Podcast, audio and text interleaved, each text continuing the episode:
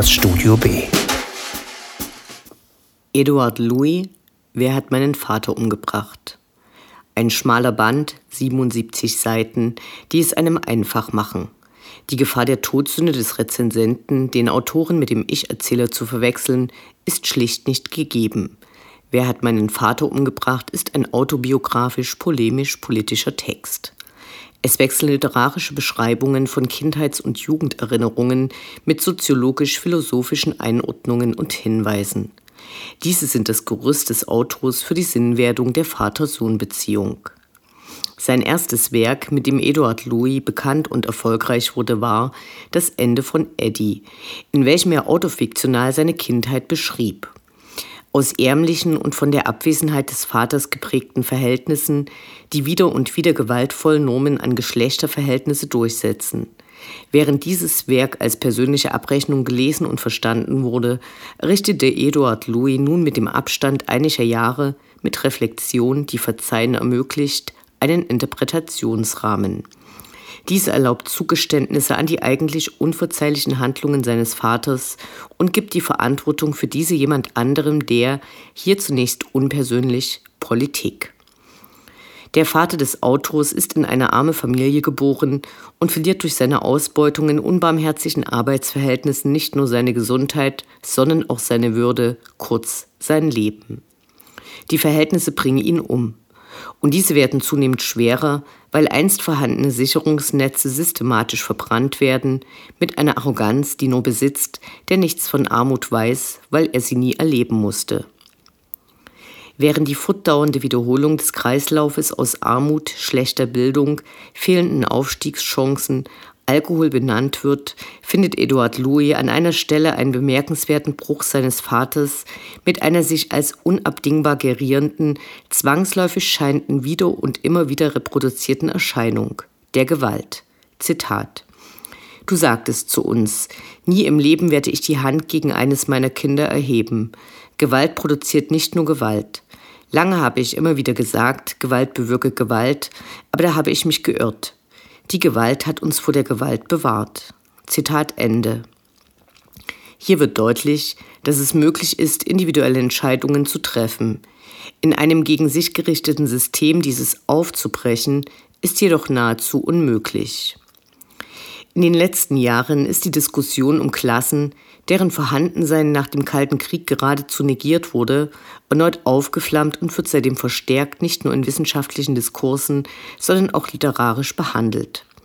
Klassismus, also die strukturelle Diskriminierung aufgrund der sozialen Herkunft oder Position, findet sich in Berichten der UN, aber eben auch als Thema der Literatur.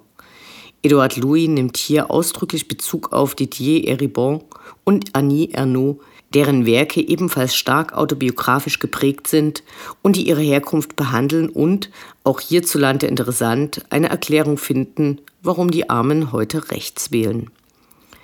Gewisse Subjekte unseres Rezensentenkollektivs, namentlich Herr Falschgold, lesen vor und während ihrer Lektüre nicht die Rezensionen anderer und nehmen in Kauf, Verbindungen und Anspielungen zu verpassen. Mir hingegen ist das, zumindest nach der Lektüre und vor der Rezension, ein großer Spaß. Aber wen will ich hier eigentlich verarschen? Meistens regt es mich sehr auf. Wer hat meinen Vater umgebracht? Kein Satzzeichen am Ende des Titels. Und so wird der Titel häufiger als Frage verstanden, weil die Satzstellung des Titels es vorgibt, obwohl die 77 Seiten schnell gelesen sind und ab Seite 68 die Verantwortlichen für die Misere seines Vaters, die Eduard Louis ausgemacht hat, Absatz für Absatz genannt werden. Diejenigen, die mit politischer Macht den Armen und Prekären mitgeteilt haben, dass sie selbst schuld an ihrem Schicksal sind und sich einfach nur mehr anstrengen müssten. Die Frage, die mich während und nach der Lektüre umtrieb, ist die des Adressaten. Wer soll dieses Buch lesen? Wem wird es die Augen öffnen? Wird diese polemische Kampfschrift Einfluss haben, einen Platz finden und wo? Eduard Louis beschreibt das Projekt der Austerität. Eine bessere findet sich in Karl-Heinz Roths und Sisis Papadimitriou, die Katastrophe verhindern, Manifest für ein egalitäres Europa, das allerdings ungleich theoretischer an diese Frage herantritt. Und so vermutete ich zunächst, dass Eduard Louis mit seinem schmalen Band Wer hat meinen Vater umgebracht, diesen und sein Umfeld, seine Freunde, die Verarmten, erreichen möchte. Sicher war ich mir nicht, denn schon im zweiten Absatz von Kapitel 1 werden Homophobie, Transphobie erwähnt, vielleicht also doch eher an die linken Intellektuellen gerichtet, sie aufzurütteln, allein das schien nicht richtig. Peinlich spät kommt mir der Gedanke, dass Wer hat meinen Vater umgebracht nicht nur ein Theatertext sein könnte, wie er im kursiv gestellten Vortext mitteilt. Zitat. Wenn dies ein Theatertext wäre. Zitat Ende. Es ist ein Stück fürs Theater geschrieben. Vorangestellt ist eine genaue Beschreibung des Bühnenaufbaus. Es beginnt ein Monolog, dem Vater wird explizit keine Stimme gegeben. Der aus der Armut entkommene gebildete Sohn spricht das gebildete Theaterpublikum an, das von Armut nur gelesen hat. Sie versucht Eduard Louis zu überzeugen. Soziologen, Philosophen, Schriftsteller werden zitiert.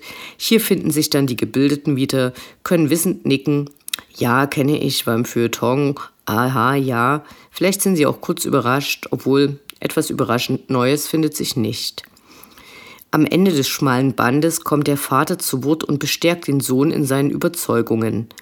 Eine kaputte Kindheit zerstört nicht diese Beziehung, die Verhältnisse sind es. Nun kann das Theaterpublikum nach Hause gehen und beim nächsten Mal trotzdem die immer gleichen wählen, warum auch nicht oder anders, wen denn sonst. Die vielen Zitate diverse Soziologen, Philosophen, Schriftsteller hatte ich bereits erwähnt. Einige davon sind fragwürdig oder gleich kompletter Quatsch. Zitat. Bei deinem Anblick wurde mir klar, dass Langeweile das Schlimmste ist, was einem passieren kann.